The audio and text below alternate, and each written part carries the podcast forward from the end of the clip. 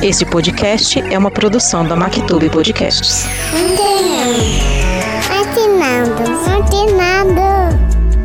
Que bom receber você aqui em mais um episódio. Sou Stephanie Ercolim, apresentadora do Maternando. Sua filha ou seu filho chegou na famosa adolescência? Parece que o comportamento dele mudou. Você está vendo que tem algo diferente? Pode sim ser depressão. A pandemia nos pegou de surpresa e fez a nossa vida mudar de cabeça para baixo, não é mesmo? O trabalho, a vida social, o emocional, a família, os filhos, tudo ficou mais intenso, mais à flor da pele. E é sobre isso, esse sentimento, a flor da pele, que quero relatar para vocês. Vou contar a história de uma mãe desesperada com o filho que tentou o suicídio. Vamos lá? Meu filho, sempre tão brincalhão, divertido e cheio de vida, reclamava de algumas pessoas. Dizia que não compensava mais viver nesse mundo. Mas ninguém nunca levou a sério, sabe?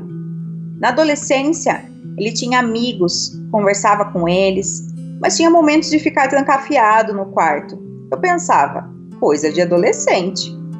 Aos poucos, ele foi se afastando, deixando de sair, Vivia na internet e mal saía. Continuei pensando, coisa de adolescente. Insistia com ele às vezes: vem comer, vá tomar banho. Ele se irritava muito quando entrava no quarto dele. Vocês tinham que ver.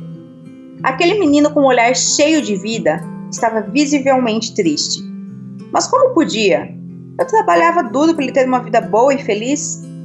O afastamento dele, também incomodou os amigos, que começaram a me mandar mensagem para saber dele. Ele foi parando de responder dos amigos. Com a pandemia, seu quarto se tornou definitivamente seu reduto. Mal saía, mal conversava.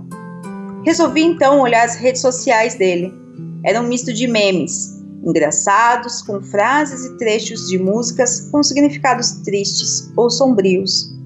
Naquela noite, Tentei conversar com ele, sem sucesso, é claro.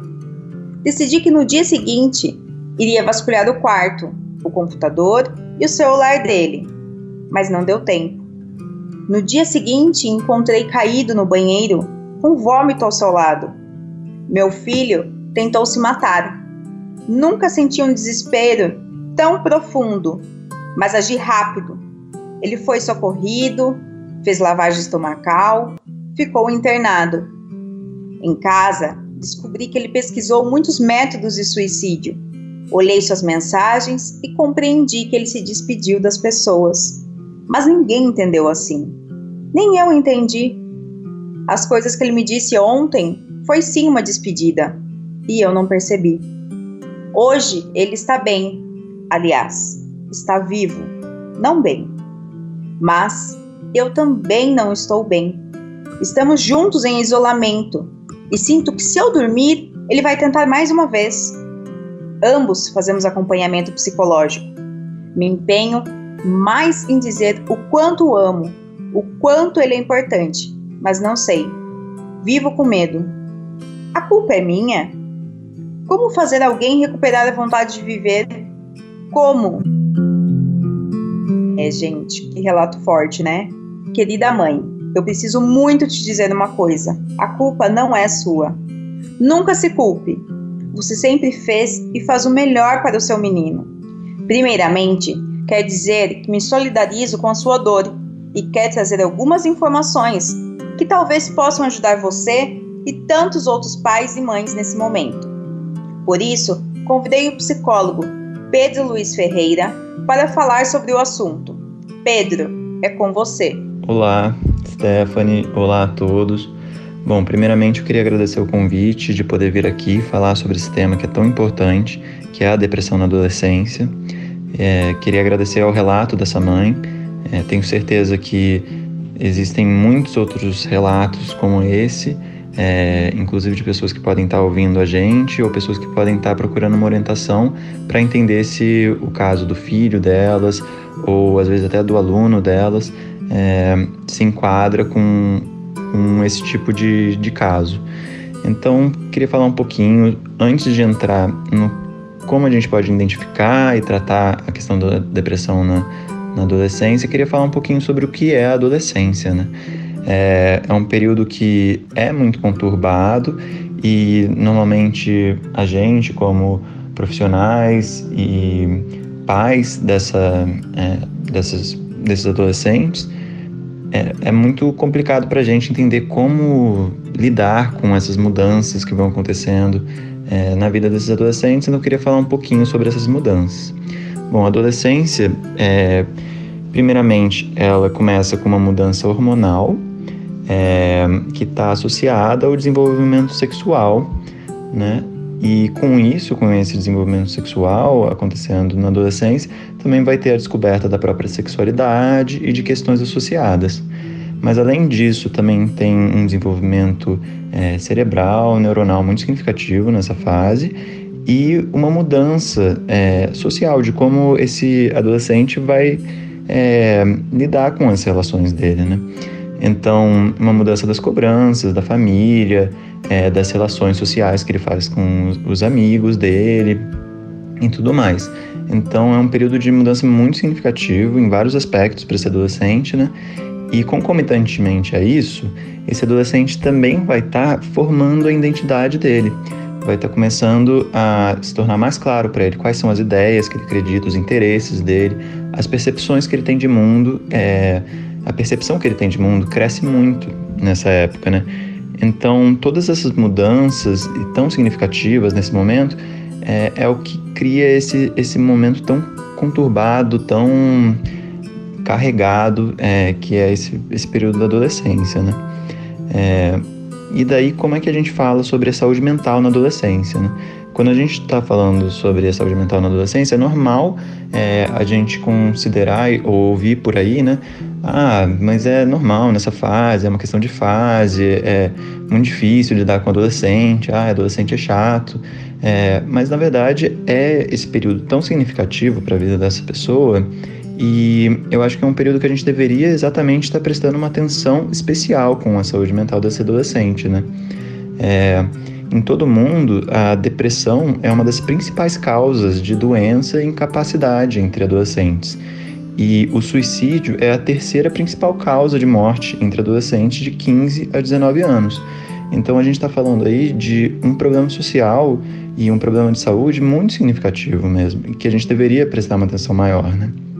Então, é, como que a gente pode perceber esse começo da depressão e tomar as devidas providências, mudar o nosso comportamento para poder é, dar o acolhimento necessário para esse adolescente, né? Bom, primeiro queria falar alguns dos sinais é, dessa depressão na adolescência, né? É, os sinais que a gente normalmente observa é, podem ser é, isolamento, o jovem deixar de se socializar, passar muito tempo no quarto, é, desesperança, é, como essa mãe que fez esse relato falou, às vezes postando músicas muito negativas e tendo interesse mais por coisas muito negativas, tendo uma visão de mundo muito desesperançosa. É, além disso, a gente pode observar problemas de memória e concentração, às vezes até afeta o rendimento na escola, ou então alterações de sono, apetite. É, nessa fase na adolescência é muito comum também a gente ver transtornos alimentares é, acontecendo. Em outros casos também que estão associados com depressão na adolescência, a gente observa muita raiva ou irritabilidade.